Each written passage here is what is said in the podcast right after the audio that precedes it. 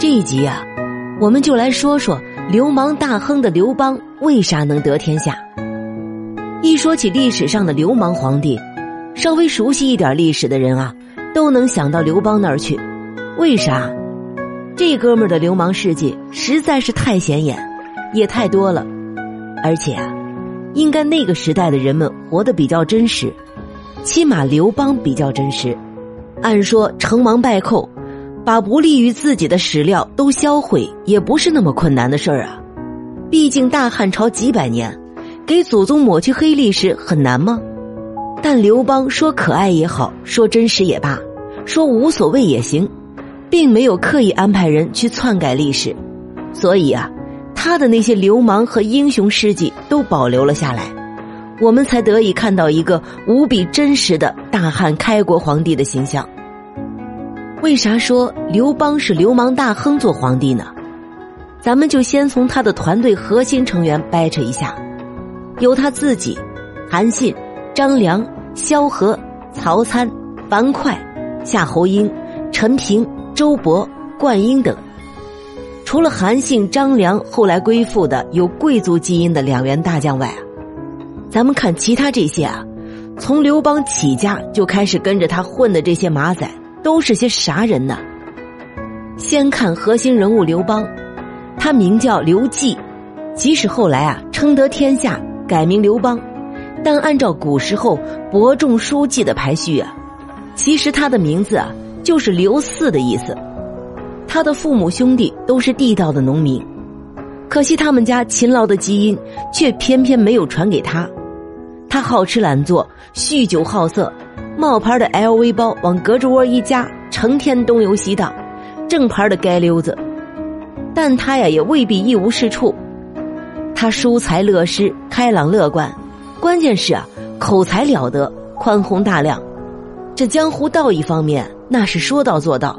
除了没钱外，他个人亲和力指数超标，在人群中极具号召力。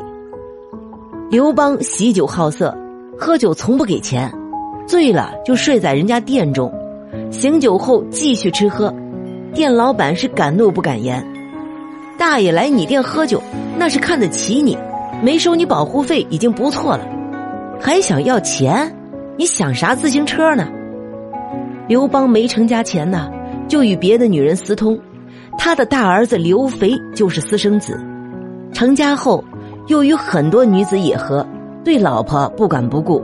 伤透了人家的心，以至于吕后掌权后大肆残害后宫，甚至发生了为了报复把情敌戚夫人做成人质的历史惨剧。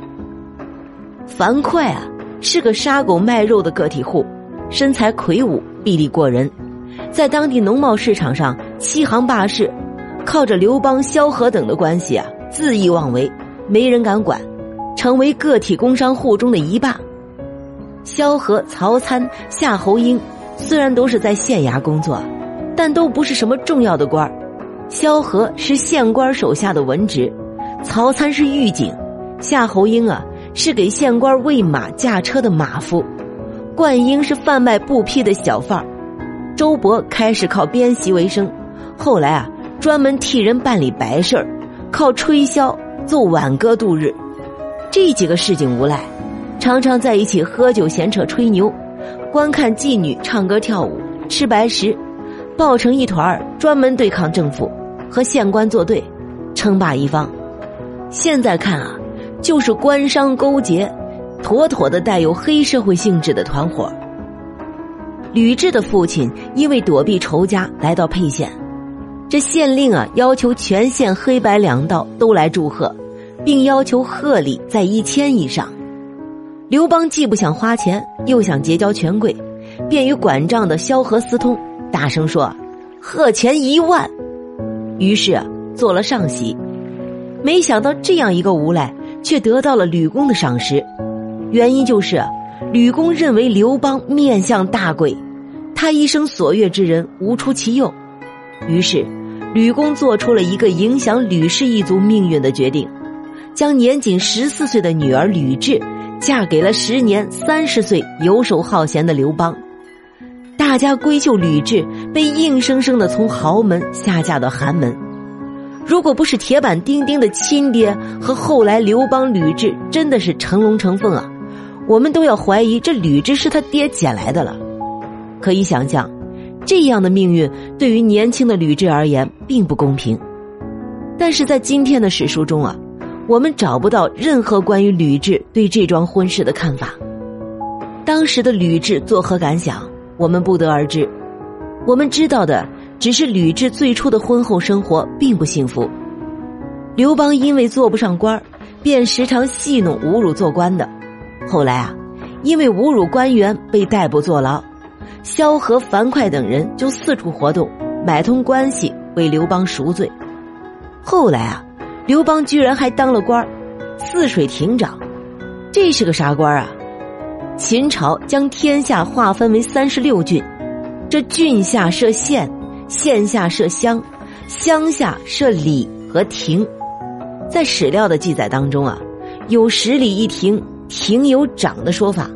那么这里的十里可不是方圆十里啊，因为这个里不是距离单位，而是人口单位，一百户人为一里。那么一个亭长实际上就管辖了一千户左右的人口。那么亭长究竟要管些什么呢？亭有亭长。掌管治安警卫，监管停留旅客，也就是说啊，亭长要负责这一千户人家周边的治安警卫工作，对于往来旅行经过辖区的流动人口啊，也要有所掌握。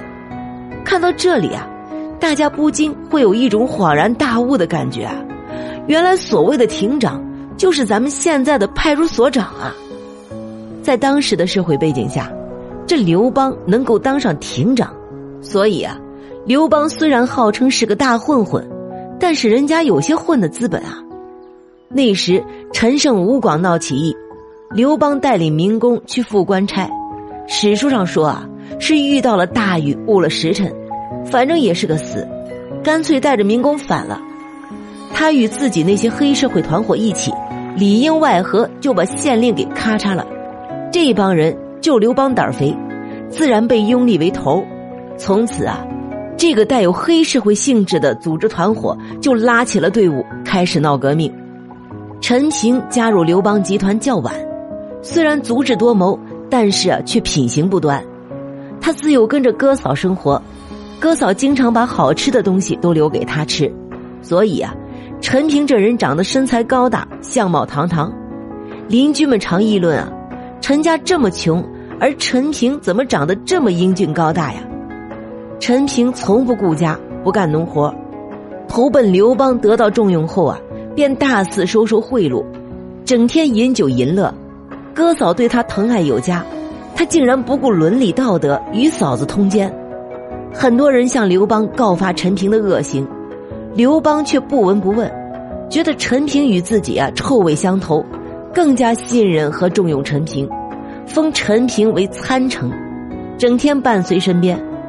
别人自然不敢再说陈平的坏话。司马迁对这几个人的评论是这样的：这萧何呀，就是秦国的一个普通刀笔吏，庸庸碌碌，并没有发现他有什么奇异之处啊。曹参之所以战功显赫，那是因为跟韩信一起共事的缘故。周勃是个粗陋朴实之人，论才能啊，不过是个平庸之辈。这樊哙。不过是个杀狗卖肉的屠夫，对于刘邦集团的成功啊，太史公也是很疑惑。他老人家大加感叹，说了一句古文，翻译过来就是：这些人怎么知道跟随刘邦就能成就大事、名垂汉庭、印及子孙呢？